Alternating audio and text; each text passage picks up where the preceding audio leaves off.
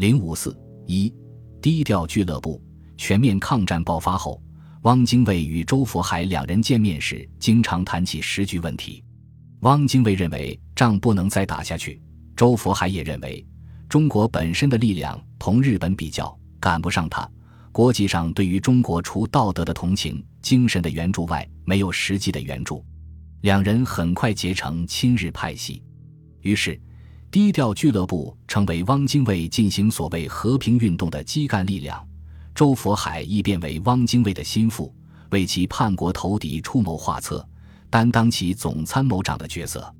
一九三七年十二月，南京陷落之时，德国驻华大使陶德曼正出面调停中日战事。当时，汪精卫主张接受，向蒋表示提出比甚想以第三者出而组织掩护，但蒋明却表示此不可能之事也。陶德曼调停最终以失败告终。此后，汪精卫集团加紧宣传抗战必败的亡国论调。一九三八年一月，汪精卫、周佛海、陶希圣等人在武汉成立译文研究会，由周佛海任总务总干事，陶希圣任研究总干事。译文研究会来头很大，根据蒋介石面命，受汪精卫指导，其宗旨是：第一，要树立独立自主的理论，反对共产党的笼罩；第二，要造成一个舆论，使政府可战可和。其活动经费经蒋介石批准，从军事特别支出项目内拨付，每月五万元。译文研究会总部设在汉口，先后在长沙、广州、成都、重庆、西安、香港等地设立了分会。与此同时，汪精卫、周佛海又派自己的亲信。国民政府立法委员林伯生以及梅思平前往香港，开设国际编译社，创办未来书店。国际编译社实际上是译文研究会的分支机构，由林伯生主持一切总务。他们每周开一次国际问题座谈会，研究一周来的国际时事，主要分析对日情报。会后起草两份内容相同的报告，交周佛海，让他转成蒋介石和汪精卫。由于他们打着研究国际问题的招牌，一时间吸引了不少同类，许多人为集于两间小房之中，叽叽呛呛，极为热闹。后来，汪精卫逃离重庆，在香港的这批人利用他们掌握的舆论工具，不断为汪精卫集团摇旗呐喊。周佛海曾明白供认译文研究会的宣传宗旨，由于当时身为国民党中央宣传部代部长。怎好针锋相对的明白反对全民族抗战？所以我当时的宣传方针便是提出科学和理性。我要大家根据理性运用科学去认清事实，不可为盲目的感情所驱使。他打着讲理性、讲科学的幌子，归纳夸大国民党临权大会方针中的消极因素，写成抗战建国的两个要点一文进行宣传。他认为。抗战建国纲领主要提了两点：一是民族国家的信仰，二是科学的信仰。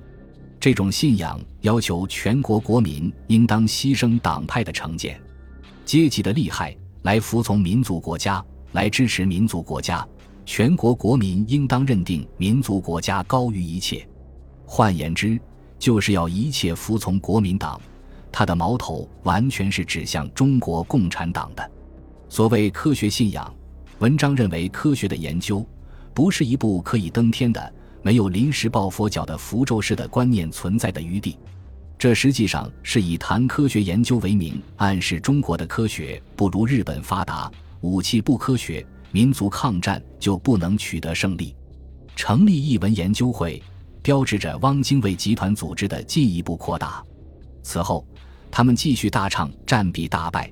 同时又开始明目张胆地反对继续抗战。汪精卫在武昌一个训练班上发表演讲时称：“打败仗要和，打胜仗也要和，到底总是要和。”另一次，他更直截了当地对唐生智等高级将领说：“这个仗不能再打下去了，要另想办法了。”汪派集团的骨干林伯生、陈春浦等人也以“优胜劣败是绝对真理，强权就是公理”为口头禅。鼓吹近百年来的历史证明，贫弱的中国和富强的外国打仗总是要吃亏。结果不是割让土地，就是赔款求和，而自己没有力量，外援又靠不住，空喊抗战，这样抗下去，一定要把整个国土抗光。早在一九三七年十月，毛泽东同英国记者贝特兰谈话时，即明确指出，投降主义根源于民族失败主义及民族悲观主义。悲观主义只看见抗战中的失败，不看见抗战中的成绩。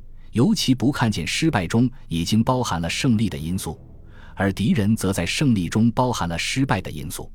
汪精卫、周佛海等人正是这样的民族悲观主义者，他们低估中国人民的抗日力量，高估日本帝国主义的力量，因而对抗战前途丧失了信心。